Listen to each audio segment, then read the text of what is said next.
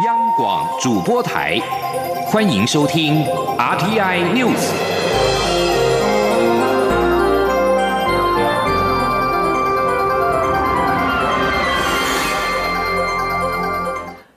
各位好，我是张世华，欢迎收听这节央广主播台提供给您的 RTI News。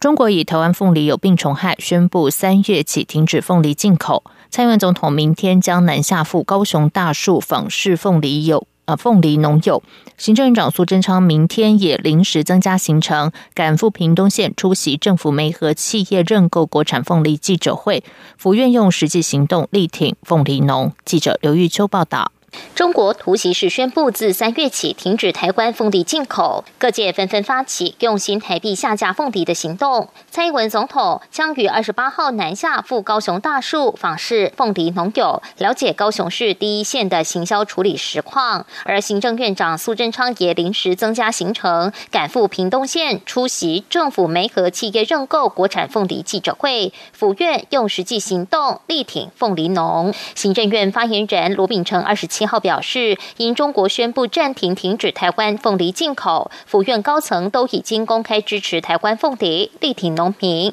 而行政院长苏贞昌更临时增加行程，结束在高雄二二八中枢纪念行程后，赶赴屏东县高树乡视察凤梨产销，并针对农委会提出因应冲击的相关做法，当面与凤梨农友交换意见，表达政府全力的支持与关心。呃，院长也很快指示哦，要 增加。行程，哦，到屏东，啊，去跟到现场哈，去啊，来呼吁国人哈，一起支持我们的农民。那也了解一下产销通路的相关问题，二方面也希望能够媒合政府来媒合企业多采购这个我们台湾的凤梨，来共同啊，来挺农民啊，度过他们的这个困难跟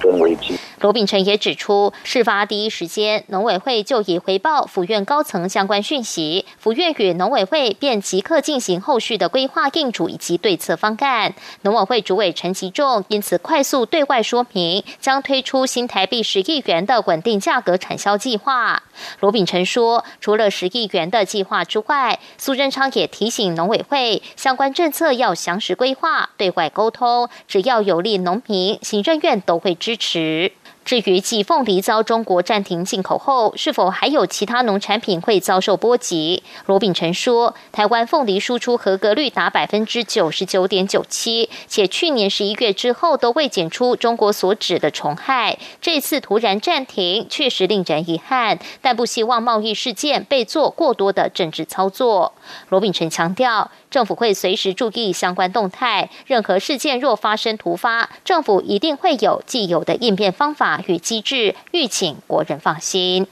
中广电台记者刘秋采访报道。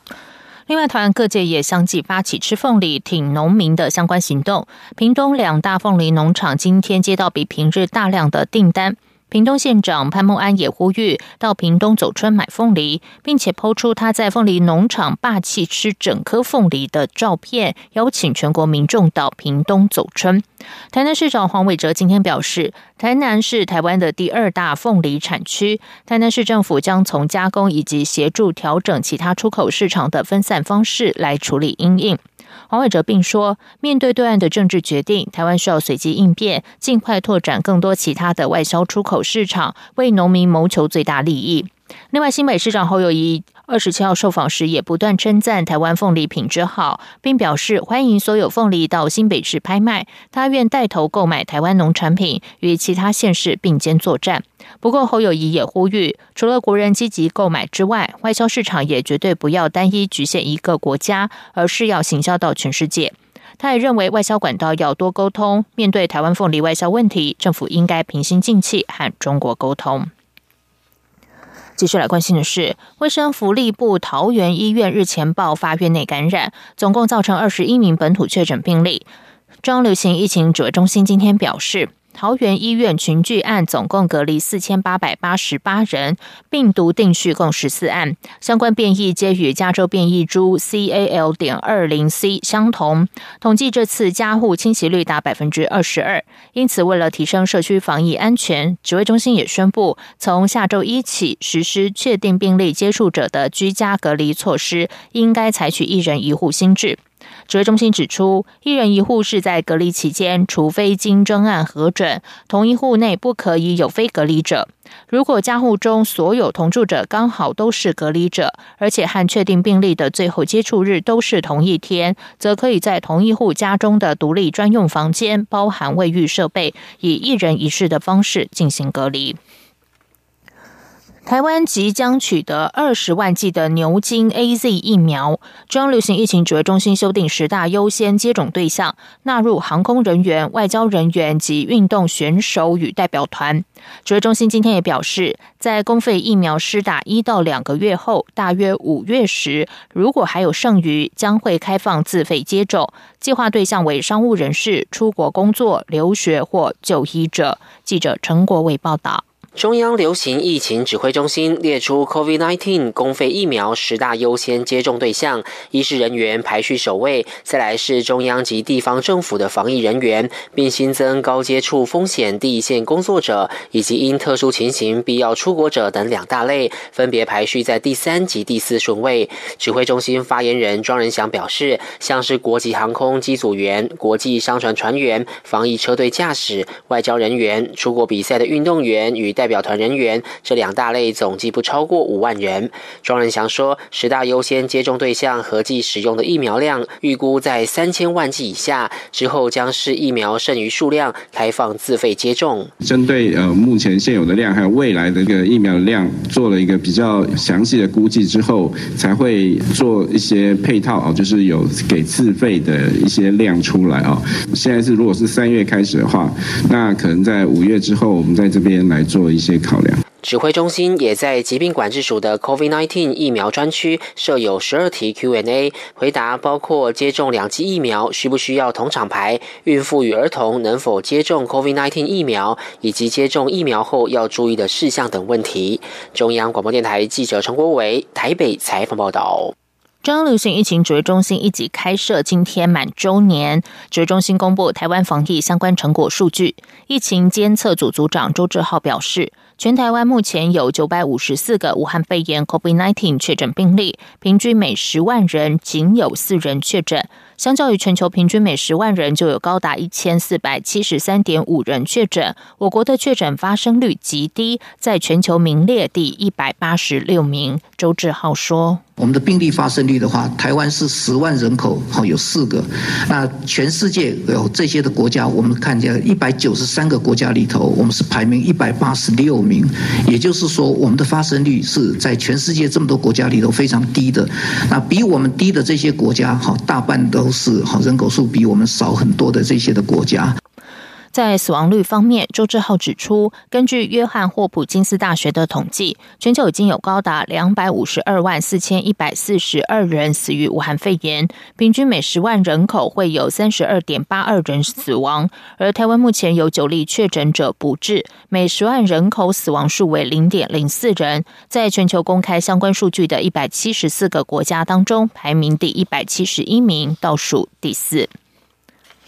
促进转型正义委员会任期即将于今年五月底届满。台湾民间真相与和解促进会今天指出，任务型的促转会如果一再延任不是。不适宜撰写总结报告才是促转会最重要的工作任务。希望促转会的任期结束前，致力规划未来转型正义工作如何由相关部会承接，才有助于转型正义打造民主文化。对此，促转会表示，正积极盘点各项成果，会虚心检讨各项不足之处。记者刘玉秋报道。促转会去年延长任期一年后，将在五月任期届满，是否再向政院申请延长任期，各界瞩目。台湾民间真相与和解促进会二十七号举行记者会，指出肯定民进党政府成立促转会，这是国民党政府做不到的。但是任务型、阶段性的促转会若一再延任，恐不适宜。真促会理事陈翠莲表示，可以理解受难者希望促转会继续存在，积极推动转型正义的工作。但现在政府机构也有单位正在进行相关工作，包括人权馆、二二八纪念馆等。若促转会任期一再延长，甚至变成常设机构，任务恐叠床架屋，促进转型正义的工作也只会停留在促进规划的路上。这并非是受难者真正所想要的。陈翠。翠莲建议促转会应尽速推动促转条例规定的核心任务，包括完成威权统治与白色恐怖完整调查报告、清除中正纪念堂等最具代表性的威权象征，以及追究加害者的责任。他们的任务就是要清除威权象征，他们要更积极的表示，好，或是进行大众的说服，或是社会沟通，为什么该怎么做？我们完全看不到促转会啊，他的这个行动。如果这些工作都不去做，促转会存在的意义是什么呢？真促会理事长陈家明也提醒，根据促转条例规定，撰写总结报告的任务才是促转会最重要的工作。后续法案的规划和任务衔接，也是建立在总结报告的内容做出建议后，才能开始执行法案。他认为，促转会任期若一再延长，等于持续规避执行责任。期望促转会致力规划转型正义工作如何由相关部会承接，才有助于共同体的团结和民主。深化对于真促会期望促转会结束任期，促转会表示感谢民间团体的意见，促转会会虚心检讨不足之处，也正在积极盘点各项成果。促转会强调，转型正义的脚步不能停下。促转会完成规划之后，后续该如何执行，会持续聆听外界意见。中广电台记者刘秋采访报道。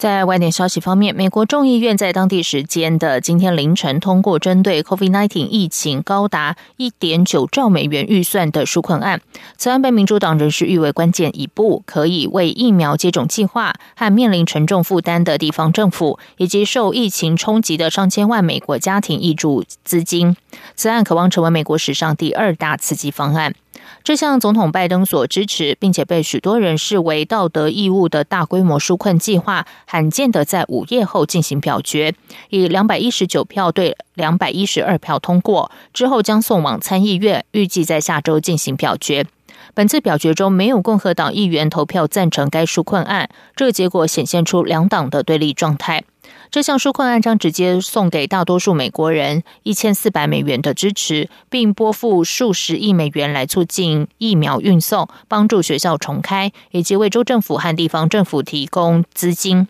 此纾困案并将原定于三月中到期的失业救济金延长约六个月，同时暂停对上百万挣扎于支付房租的人进行驱逐行动。联合国安全理事会二十六号一致通过决议案，呼吁提升在战火蹂躏或贫困国家的 COVID-19 疫苗取得管道。法新社报道，这是安理会一年来关于疫情所通过的第二项决议案。世界卫生组织 WHO 秘书长谭德赛乐见决议案通过。他说，投票要求疫苗的公平性很重要。他受访表示，应该采取具体措施，像是智慧财产权豁免，来提高产量与疫苗施打率，也尽快消灭这种病毒。如果有政治决心的话，联合国安理会做得到。外交官员表示，这项决议案获得安理会所有十五个成员国的同意，在这在联合国相当罕见。海地的官员表示，海地二十六号仍然有超过两百名的越狱囚犯逃亡在外。这些囚犯是在二十五号的一场暴动中逃狱。该起暴动造成包括典狱长在内二十五人死亡。大约四百名囚犯在二十五号越狱。法新社的照片显示，至少三具遗体倒卧在监狱外面。部分已经被抓到的囚犯则在一台卡车后座受到武装看守。海地通讯部长艾克森特斯在谈到二十六号发生在首都太子港郊区监狱的这起大规模逃狱事件时表示，死亡的二十五人包含六名囚犯以及负责管理监狱的分区督察乔瑟夫。艾克森特斯在记者会上表示，遭杀害的人当中有一些人是囚犯在逃亡过程中杀害的一般民众。他也说，在二十六号早上，克鲁瓦德布克民事监狱中的一千五百四十二名囚犯，有一千一百二十五名囚犯在牢房里。这座戒备森严、在二零一二年启用的克鲁瓦德布克民事监狱，是在加拿大赞助之下新建，最多可以收容八百七十二名囚犯。虽然在逃狱事件之前，这间监狱收容的囚犯数量将近是这个数字的两倍。以上，央广主播台，谢谢收听。这里是中央广播电台台湾之音。